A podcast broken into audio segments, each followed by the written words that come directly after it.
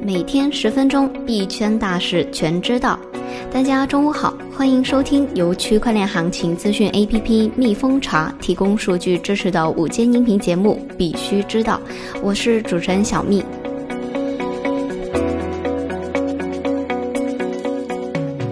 今天的主要内容有：报告称，随着机构投资者平仓，CME 比特币期货合约溢价下降。研究报告称，百分之九十八的比特币矿机即将过时，产生的电子垃圾已经超过鲁森堡。国际清算银行季度报告表明，代币化证券 （CBDC） 等支付基础设施将是未来的趋势。警方破获希尔链特大传销案。广西将推动大数据、区块链等现代科技与司法行政工作深度融合。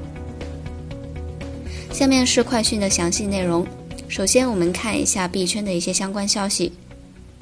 报告称，随着机构投资者平仓，CME 比特币期货合约溢价下降。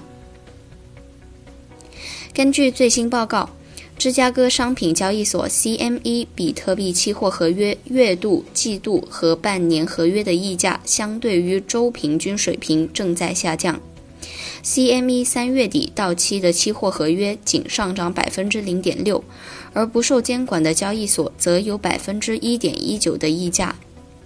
CME 和其他交易所的二零二零年六月合约溢价分别降至百分之二点七一和百分之三点二九。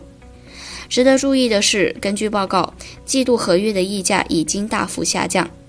该报告指出，就在两周前，三月份的合约溢价率与今天六月份合约的溢价率一样高。报告列出了自二零幺九年十月起的溢价率平均为百分之十以上。随着比特币的价格在二月初达到高点一万零三百美元之后一直在下跌，这些溢价也随之出现。自二月十四日的高点以来，原本达到百分之二十五的年溢价率开始逐渐下降。这种下跌趋势，无论是在受监管或不受监管的交易所中都是一样的。由于目前的行情有可能在八千六百美元左右的范围内盘整下行，因此二零二零年三月合约的溢价率达到百分之七，低于上述的平均水平。芝加哥商品交易所中的机构投资者表现得不那么乐观，具体反映在其交易所未平仓头寸大幅减少。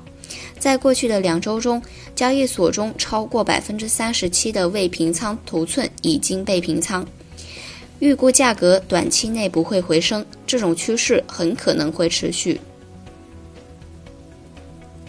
研究表明，在过去三次美联储降息中，比特币的表现表明其不是避险资产。在过去的三次降息中，比特币的表现表明它不是避险资产。二零一九年，美联储三次降息，目前为一百七十五个基点。研究发现，在这三次的降价中，比特币的价格没有任何明显的回升，相反，其在一周、一个月和三个月的滞后的中位数回报率分别为负百分之五、负百分之二十点九和负百分之十一。Block 的分析表明，降息与比特币价格走势无关，因此它不太可能在下一次降息期间上升。研究表明，百分之九十八的比特币矿机即将过时，产生的电子垃圾已经超过卢森堡。根据普华永道区块链专家亚里克斯·德弗里斯进行的最新研究，百分之九十八现有的加密货币矿机将变得毫无用处，并很可能产生大量的电子垃圾。随着算力的不断提高和挖矿难度的不断加大，行业竞争日趋激烈。在大约十周后的减半事件之后，旧的矿机设备将会过时。根据他的说法，一台比特币矿机的平均寿命是一年半，而百分之九十八的老矿机将直接进入垃圾填埋场，因为它们只有一个用力。BTC 产生的电子垃圾已经超过了整个卢森堡，每年超过一万吨，而且这个数字预计在减半后还会增加。Gate.io 研究院报告称，现阶段用户投资情绪正在稳步上涨。三月一日，Gate.io 研究院发布比特币减产影响研究报告。报告显示，一、现阶段用户投资情绪正在稳步上涨，各国对比特币合法化态度呈现积极的趋势。二，在此前两次比特币减半中，价格走势呈现 U 型趋势，比特币现阶段的发展走向成熟稳定阶段。三，排除相关因素后，通过使用特定的数据模型对比特币价格进行预测，模拟组中最高价格可以达到二十万美元。四、通过数据模拟比特币价格走势与矿工成本的变化。若矿工在长期持有比特币的情况下，不仅大概率不会亏损，并能进行一步促进减半后整体行情的发展。五、比特币减半除影响价格外，对矿业的短期影响较为严重。若矿工收入受挫，可能容易导致比特币网络出现安全问题。国际清算银行季度报告表明，代币化证券 （CBDC） 等支付基础设施将是未来的趋势。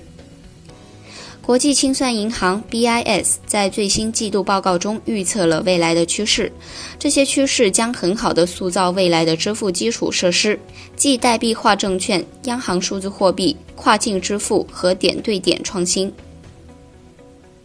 接下来是一些国内的消息。警方破获希尔链特大传销案。近日，广东省深圳市宝安区人民检察院披露了一起假借区块链、虚拟货币为噱头的特大传销案的起诉书。起诉书上显示，该传销团伙通过建立 APP 与虚拟货币公司合作，以参加淘区块游戏获得虚拟货币增长。夸大盈利前景等形式引诱参加者发展下线，进行传销活动，从参与人员缴纳的费用中获取收益，骗取财物。检察院审查后认为，原和区块链公司经营的快收钱包 APP，以参加淘区块游戏获得奖励收益为名，发展会员，形成上下线排列。上线可以获得下线直接分享收益，二级分享收益以及团队收益。骗取财物、扰乱经济社会秩序的传销活动，情节严重。被告人是传销组织的组织和领导者，其行为触犯了相关法律的规定，犯罪事实清楚，证据确实充分，应当以组织领导传销活动罪追究其刑事责任。由云南平台将组建区块链等七大项目组，提升数字化管理效能。三月一日消息，疫情发生以来，由云南平台建设运营方腾云公司更多先进技术的投入，有效助推政府数字化管理效能的提升。由云南平台全面打通各部门，确定组建区块链、智慧酒店、智慧交通、租包车。区域下沉等七大项目组，进一步夯实平台能力，为由云南在新技术应用领域、行业运营领域、用户和商户需求领域收获更多有用信息。广西将推动大数据、区块链等现代技术与司法行政工作深度融合。二月二十六日，记者从广西全区司法行政暨党风廉政建设的工作会议上获悉，今年广西将扎实开展司法行政为民服务质量提升年活动，通过深化法治建设实践，强化司法行政基层基础和信息化建设，全面提高法治建设和司法行政工作水平。在强化基层基础和信息化建设方面，通过积极探索区块链加法治、区块链加法律服务建设，推动大数据、人工智能、区块链等现代科技与司法行政工作的深度融合，着力提升司法行政保障水平。今天的快讯播报到这里就结束了，我们下期再见。